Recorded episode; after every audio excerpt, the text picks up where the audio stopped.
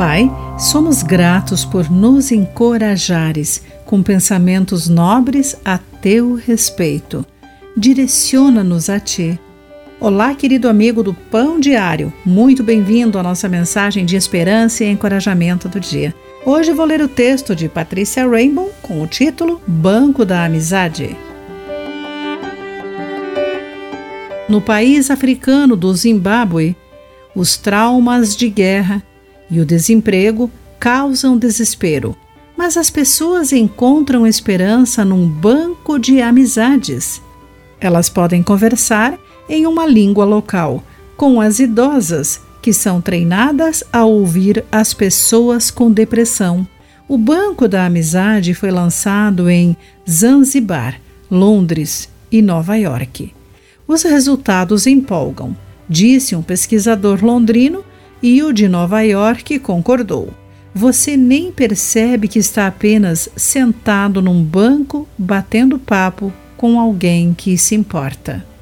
Esse projeto evoca a ternura e a admiração de conversar com nosso Deus Todo-Poderoso.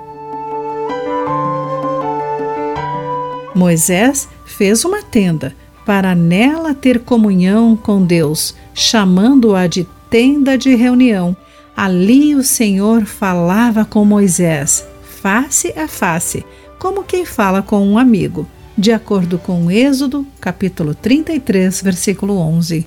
Josué, seu assistente, nem sequer deixava a tenda, talvez porque valorizasse tanto seu tempo com Deus.